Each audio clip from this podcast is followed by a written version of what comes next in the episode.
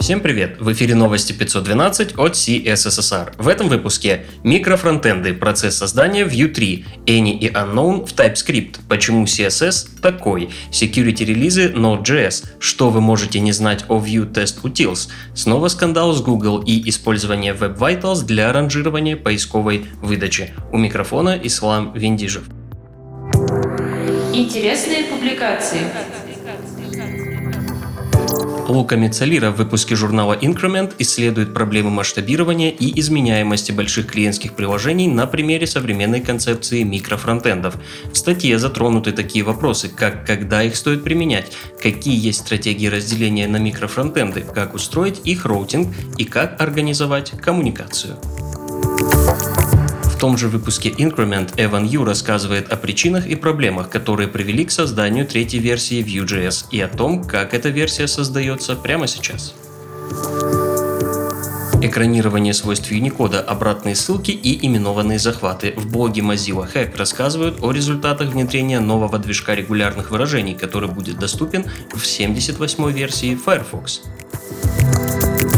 В TypeScript есть два типа, которые содержат абсолютно любые значения. Это any и unknown. Аксель Раушмайер рассказывает, какая между ними разница и как они работают. Почему CSS имеет функцию x, когда функция y делает то же самое и даже больше? Почему функцию z так сложно использовать? О чем вообще думали разработчики CSS спецификации, когда внедряли все это? На эти вопросы отвечает Крис Лили, технический директор W3C в своей статье «Почему CSS такой, какой он есть». Это не статья о теории цвета, но статья о теории CSS цветов. О базовых техниках и нюансах цветовой спецификации рассказывает в своем блоге Ахмад Шадид. На webdev.etc.com вышел гайд по основным приемам тестирования с Vue Test Utils. Гайд позиционирован как сборник практик, о которых вы могли еще не знать. Всего выделен 31 пункт от Vue Next Tick до использования Parent Component. На InfoQ выложили интервью с Майклом Доусоном, председателем технического комитета Node.js. Речь шла о 14 версии ноды, о том, какую поддержку дает OpenJS Foundation, а также о способах и возможностях стать контрибьютором Node.js. Хамид Сарфраз на CSS Tricks делится опытом оптимизации, благодаря которой потребление трафика снизилось почти на 50 килобайт благодаря алгоритму сжатия Бротли. Новости релизов. Очередная неделя и очередные security релизы ноды. Обновление включает current версию ноды 14.4.0 и LTS версии 12.18.0 и 10.21.0. 5 фиксов high уязвимостей были влиты в Stable Channel Chrome. Доступен 77-й релиз Firefox. Пользователям из Великобритании на странице новой вкладки включено отображение контента, рекомендованного сервисом Pocket. Добавилась страница About Certificate для доступа к встроенному интерфейсу просмотра сертификатов, а WebRender по умолчанию доступен всем пользователям Windows, использующим видеокарты от NVIDIA случился релиз браузера Tor 9.5. Это обновление включает важные security обновления Firefox. Добавился сервис Onion Authentication для желающих ограничить доступ к ресурсам и добавились страницы ошибок Onion сервиса. Также описание релиза содержит описание других Onion сервисов. Quiet Browser поднялся до версии 1.12. В Laravel 7.14 появилась возможность чтения атрибутов внутри рендер метода, а также три новых метода guessExtension, toPSRRequest и addIf.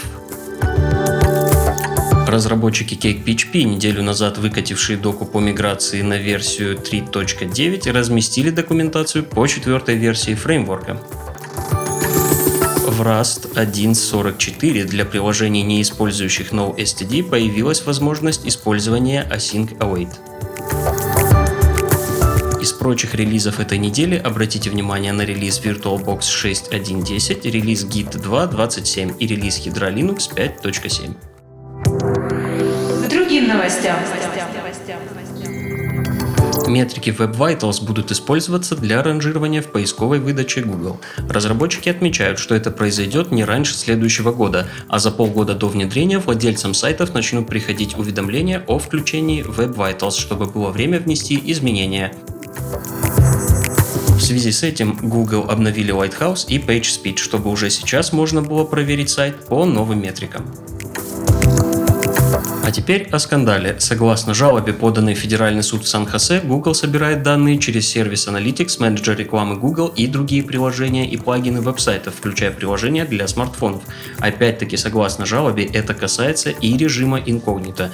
Исследователи компьютерной безопасности уже давно выражают обеспокоенность тем, что Google и его конкуренты могут расширять профили пользователей, сопоставляя идентичности людей в различных режимах просмотра, комбинируя данные из режима инкогнито и обычного интернет-серфинга.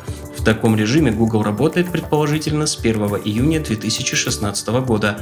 Иск требует не менее 5000 долларов за каждого пользователя, чей пароль был скомпрометирован с этой даты, что в сумме составляет около 5 миллиардов долларов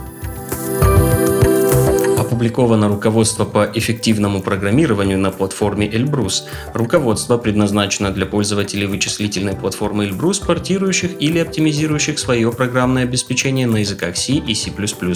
Публикации вы найдете описание платформы Elbrus в целом и фирменного компилятора LCC, описание языка ассемблера и системы команд процессоров Elbrus и особенности оптимизации и техники повышения производительности программного обеспечения на платформе.